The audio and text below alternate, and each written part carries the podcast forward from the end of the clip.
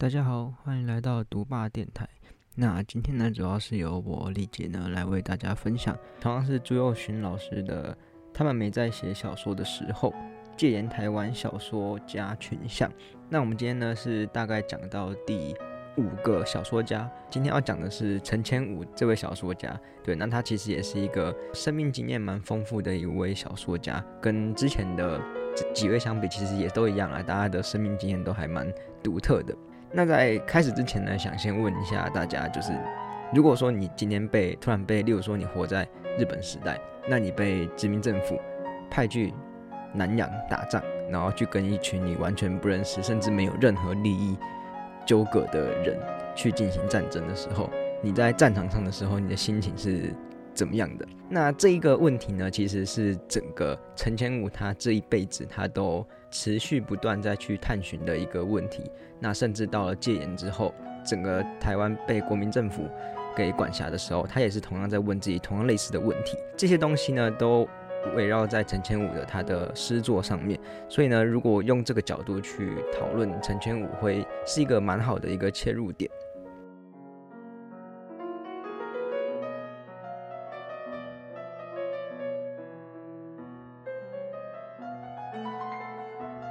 朱佑新在书中有提到说，陈千武一生几乎都在被殖民霸凌，跟你看我没有，我偏要做给你看的这两条轴线上去不断的纠缠。对，那这几乎就是陈千武他的不管是他的诗作也好，或者是他的人生经验也好，其实都是在这一条轴线上面去不断的纠葛的。那陈千武是谁呢？陈千武他出生在一九二二年，他在南投的民间乡出生的，他其实算是一个农家子弟啊。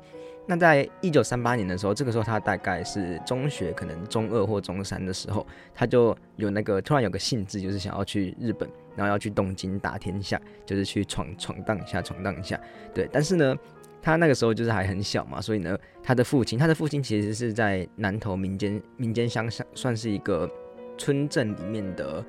呃经商，算是小有成，但是没有到很厉害的一个人，但是还是有人脉的，所以呢。这个陈陈千武在出发之前就被他爸爸给拦下来，就动用一切的人际关系，然后把他拦了下来。朱佑新就在这边提到说啊，就是陈千武他一方面饱受欺凌，另外一方面又无法抑制住自己心中这种想要崭露头角的可能性。那这个个性啊，其实就是陈千武的一个很鲜明的个性。好，那旁边呢这张图片呢，就是陈千武，他其实算是一个呃小帅哥。另外一个事件呢，也可以看出他这个心中的两条轴线的交缠呢，就是当初黄明化运动的时候，有一个所谓的改姓名运动。对，那这个时候的陈千武，他其实就是中学三年级了。那他其实是柔道部的主将，所以呢，他动用了他校园这种学长学弟制的威信力呢，来去带头抵制当时日本总督府所推行的这个。改姓名运动，最终呢，他的结果其实也没有很好过，他就是被学校给软禁了嘛。好，那这条这个这个事件其实也看得出来，就是学长学弟制跟柔道项目这两个东西，其实都是日本殖民时代所带来的一个可以说是文化的体现，不管是柔道也好，或者是所谓的学长学弟制也好。那在这个殖民体系里面呢，陈千武他其实算是表现优异的，对他可以当上柔道部的主将，所以他算是表现优异的一个台湾人。所以呢，看似他是一个很好的服从了殖民体制，但是呢，他却用这个身份来去对抗同样为他带来身份地位的这个殖民体制，他带头去反对改姓名运动。所以其实从这个事件也可以看出，陈千武他身上的这一种，一方面被殖民所欺压，或者是被殖民所框限住，但是呢，他又想要透过这个所谓殖民体制，或者是体制内的这样子的发展来去。对抗这个体制本身，所以这是一个很有趣的人，或者是很有趣的一个生命经验。我想当时的殖民体系底下的台湾人，可能有很多人都是抱着这样的身份来去生活的。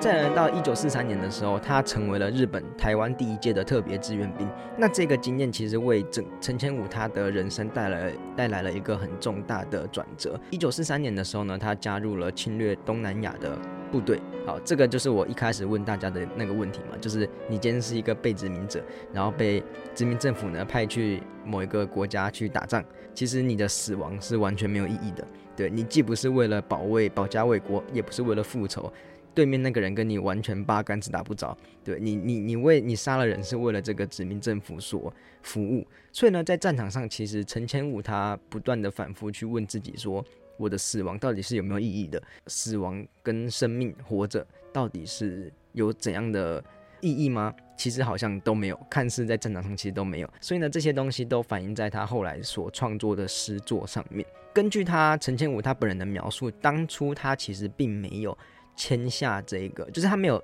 自愿去签特别志愿兵的这一个动作，但是是被强迫，或者是被当初的征兵干部或者是警察的。威胁下所妥协的，在这个妥协底下，我们又同样再次看到了陈千武他这种呃不屈于欺压的精神。对，他在军中其实表现的很好，对他来说，他其实相当自豪，那也因此升上了兵长。好，这个也是符合了我们刚刚对陈千武的一些个性上的描述。在台湾作家里面呢，陈千武算是一个很罕见或者是很少见的一个会写战争文学的。一个作家，对他的《烈女犯》台湾特别志愿兵的回忆这本书呢，相当的有名。那最近也有再版，然后也有搬上舞台剧去表演。舞台剧的名字叫《热带天使》。对，那他其实主要是在讲一个士兵，就是被派去南洋打仗的士兵，然后因为殖民政府的要求，所以去当地抓了女性来当慰安妇。那就是在讲这个整个过程。陈千武在这边其实也是算是他对他自己的一个。投射，因为他都讲了嘛，是他特别志愿兵的回忆，所以他其实就在讲他自己本身的一些故事。这本书也是呃相当有名，也推荐大家可以去买来看看。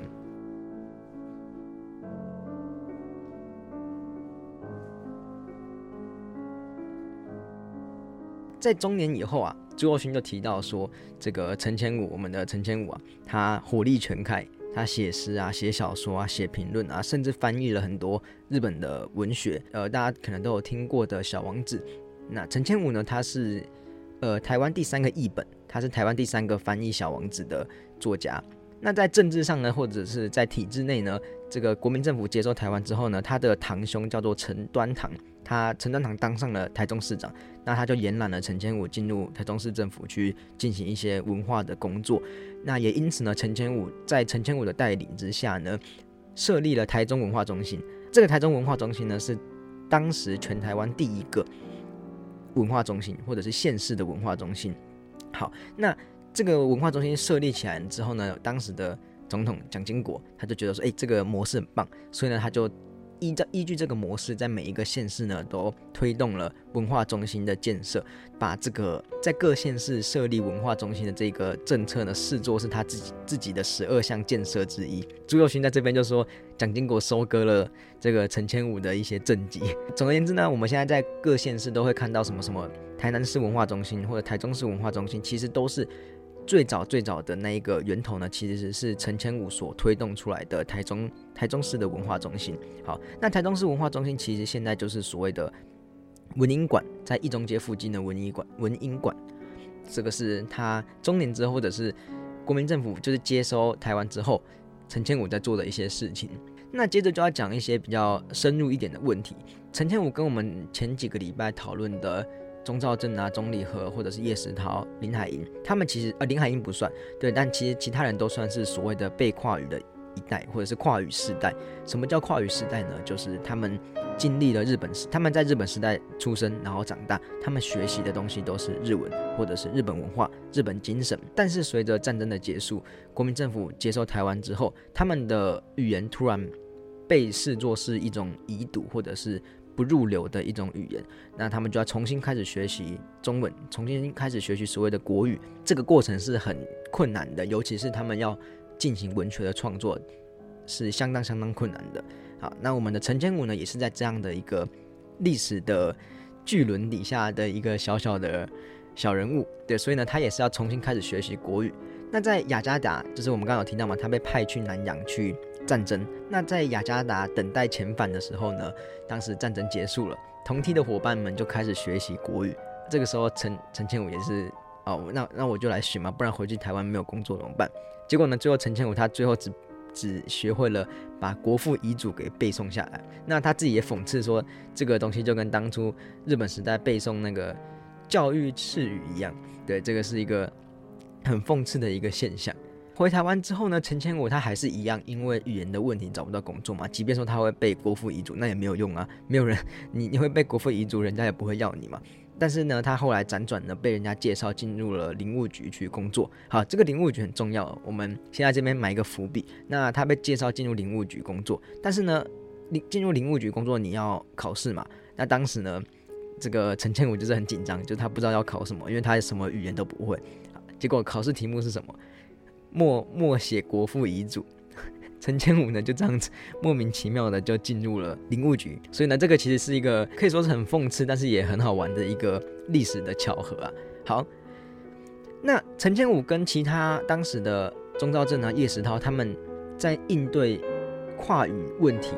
这个态度上面是相当的不一样的。对于钟兆政跟叶石涛来说呢，他们他们想要去做的事情是要去学习标准语言。就是所谓的国语嘛，标准语言，他们都有认知到一件事情，就是因为他们不是，毕竟不是母语者，就像我们现在在学英文，那我们要用英文去创作的时候，难免你即便说你可以把这个英文学到很好，但是它终究是有局限的，因为你不是从小到大都生活在这个语言环境里面的，所以呢，他们都曾经表示过自己终究是没有办法成为一个一流的中文国语的作家。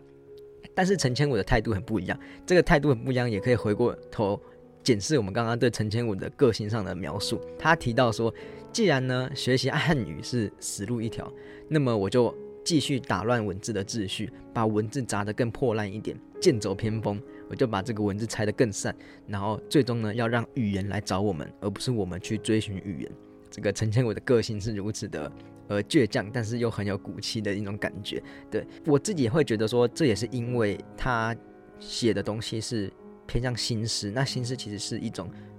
确实就是要打乱文字的秩序，然后打乱过去我们传统上的文字的标准语言，或者是文字上面的规则啊，或者是语句的顺序。所以呢，这个也是为什么他后来是创办历史社，而不是加入由吴浊流所带领的台湾文艺的这一个小说的阵容里面。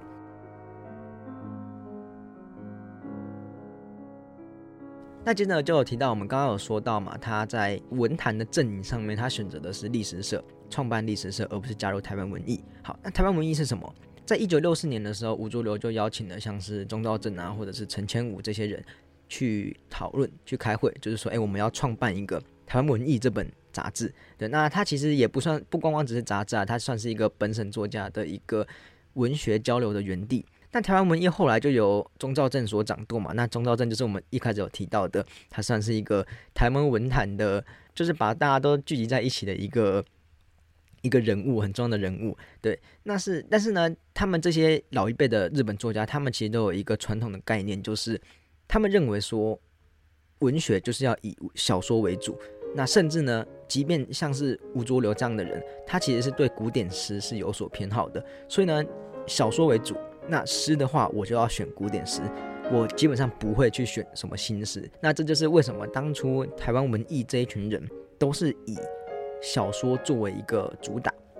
但是我们的陈前武不一样，他当初有被邀请进入台湾文艺的开会，但是他没有最终没有加入这个阵营，而是他自己创办了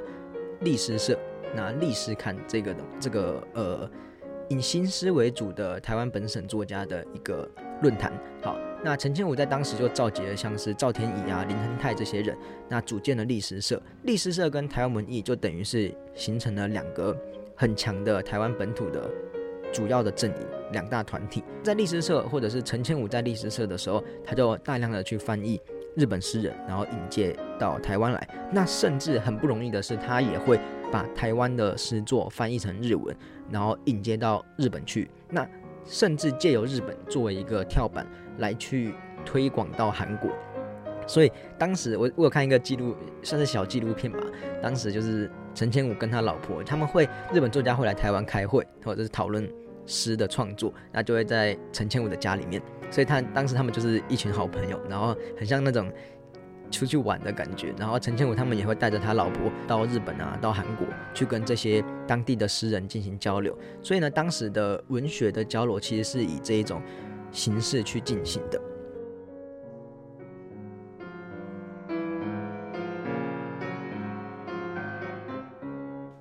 再来，我们就要谈一点，呃，陈千武的诗作的一些特色。好，那这边就会比较深入，但是我们今天也不会讲太多。那我们先一开始要进入陈千武的诗作的时候，我们先引一段亚里士多德诗学里面的一段话。对，亚里士多德他有提到说，诗比历史更真实，这是什么意思呢？好，首先第一个是诗，这边的诗不是光光指我们现在想象中的什么诗，或者是古典诗有韵律，或者是有呃新诗的这种东西，而是一种算是诗学语言。呃或者是说文学，它其实就是指文学。好，那为什么他会说诗比历史更真实呢？好，其实啊，我们的文学其实往往是能够处理人内在的幽微之处，或者是所谓的心灵创伤，往往它其实是一种隐喻系统。那我们只透过文学来去把这个隐喻系统给它表现出来，而不是很直接的去把某一种创伤，或者是把某一种。呃，受伤的情感给表达出来，这个就是所谓文学在处理的事情。好，那像是大卫莫里斯，这是一一个美国的作家，然后他有一本书叫做《凝视创伤》，不是每一种创伤，不是每一种伤痛都能被看见。他有就有提到说，创伤它不单单是改变人类理解失去的方式，更改变了人理解自身的方式。那这一种创伤呢，往往会隐藏于内心深处，受影响之人呢。必须要用一生去处理，这个就是文学所呈现的第三空间，或者是一个受创伤的空间，或者是你可以把它想象成是一个缓冲的空间。在这个第三空间里面，它展示的正是一个很内在的自我。那借由去解剖文学，去解剖这样的内在自我，可以去更进一步的探寻到作者的，你可以说是作者的伤痛，或者是作者的内在，或者是作者的创伤。这个就是为什么我们需要去做。文学的剖析，或者是去做文学的创作。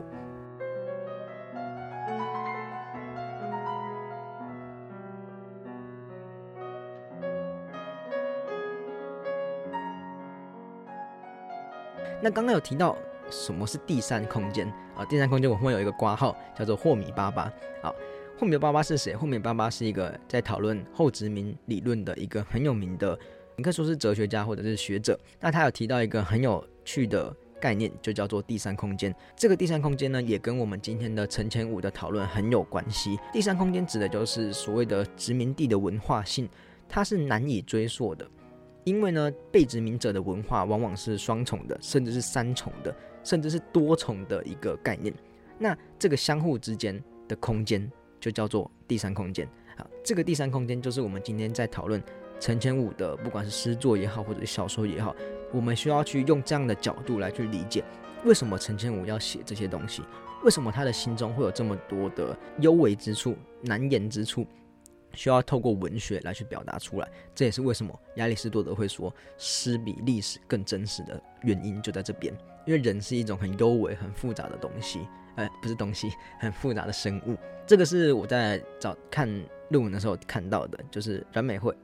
印象中他是东海大学的中文系的一个教授，那他研究陈千武算是研究的很深，就是他有很多文章都是在讲陈千武的一些呃他自己的心理创伤啊，或者是他的文学的表现。那他就有在一篇论文叫做《战后前战后陈千武文学中历史创伤的象征与演绎》这本这个这篇文章里面有提到说。我们如何去掀开文学表层被遮蔽的动态语言，在这个独特的语言空间中探索它不断解构、建构又重构的过程？如此呢，我们才可以更深切的去理解到所谓跨语世代作家的他们与台湾文学发展之间的关系。好，这个也是为什么我们需要透过这样的角度来去理解陈千武的原因之一。那其实也可以用这样的角度去理解我们之前讨论的叶石涛也好啊，或者是。呃，钟兆镇啊，钟理和也好，他们其实都是在这样的一个时代的转捩点上面的一些作家，他们所表现出来的文学其实是很难能可贵，那也很精彩的东西。那我们就来看到底陈千武写了什么东西。好，那要理解陈千武之前呢，呃，他的第一部呃诗集就叫做《密林诗抄》。好，这个密林呢，其实有很多种概念。第一个是他在南洋战争的密林。我们都知道嘛，就是南南洋的一些岛屿，其实上面都是有很多热带的雨林或者是热带的森林啊，在在这个战场里面，它其实是被这些热带的森林给团团的包围住的。战后初期呢，他就进入了我们刚刚有提到的林务局八仙山林场的密林啊，这个就是我刚刚有提为大家偷偷埋下的一个小伏笔嘛，就是他进入林务局工作。好，这个就是八仙山林场的密林。好，那南洋战争就是战争时期，日本殖民时期，跟战后国民党国民国府统治时期，它这两个密林去相结合，成为了一个战前战后的一个连接点。像是这是其中的一首诗，啊，叫做“窜进密林，伸直双臂，像杉木的枝干，挺直擎天，欲踢开朽叶重叠的陋习，而千万层年轮欲意封锁我。”与停滞的历史树与树之间遍布空虚。好，那这个其实大家可以这样读完，或者是听我这样念完，其实有一种很阴郁，或者是很空虚，然后很犹豫，然后就是很很阴郁的一个氛围。好，那这个其实也是回到我们一开始有提到的，他在战场上，你今天身为一个被殖民者，然后被殖民政府派去打一个你完全不认识的族群的时候，你在战场上。你身边的人一直一个一个的死掉，那你会一直不断的问自己：我我是谁？我在哪里？我在干嘛？我的死亡有很重要吗？我不是为了我的国家，也不是为了我的政，我我我自己的人民，我自己的家人，而是为了一个压压压榨我的人，或者是压迫我的一个政府。那在这个当下，我我到底在干嘛？这个是一个陈千武在战场上不断去询问自己的东西。那也是刚刚阮美惠。他所提出来的陈千武他自己的创伤，或者是历史的创伤，对对他来说，在战场上的这些东西是一个很巨大的伤口。战后他又进入了这个压抑的戒严时代的这个氛围里面，所以呢，他其实是不断的是在一个高压底下去透过文学来去发挥他优美的。伤口的这种感觉，我们只有用透过这样的历史角度，或者是有这样的历史背景，才能去理解说，当时这一群跨语时代的日本作家，他们到底在写什么？他们到底他们背后的情感，他们的情绪的力量到底是什么？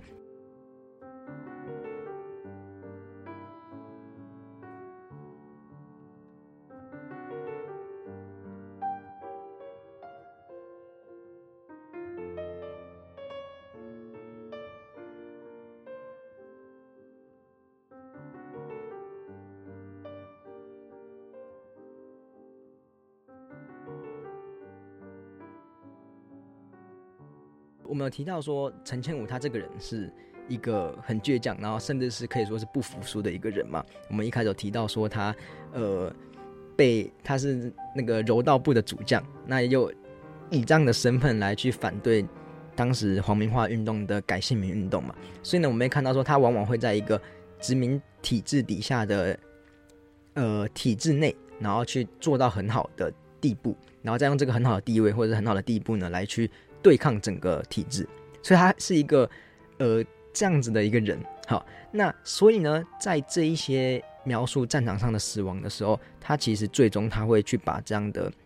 对于死亡的，你可以说是恐惧，或者是对于死亡的呃无奈或者是无知，把它最后会把它转喻成转化成一种对情欲的书写。那我会认为说它是算是一种出口，对，但是也有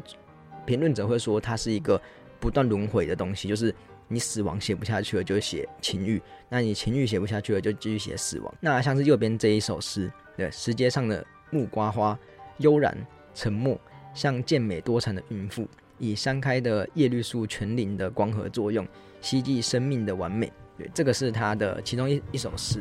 那当然，他其他也有很多比较露骨的对于情欲的书写，那都是在密林里面去展开的。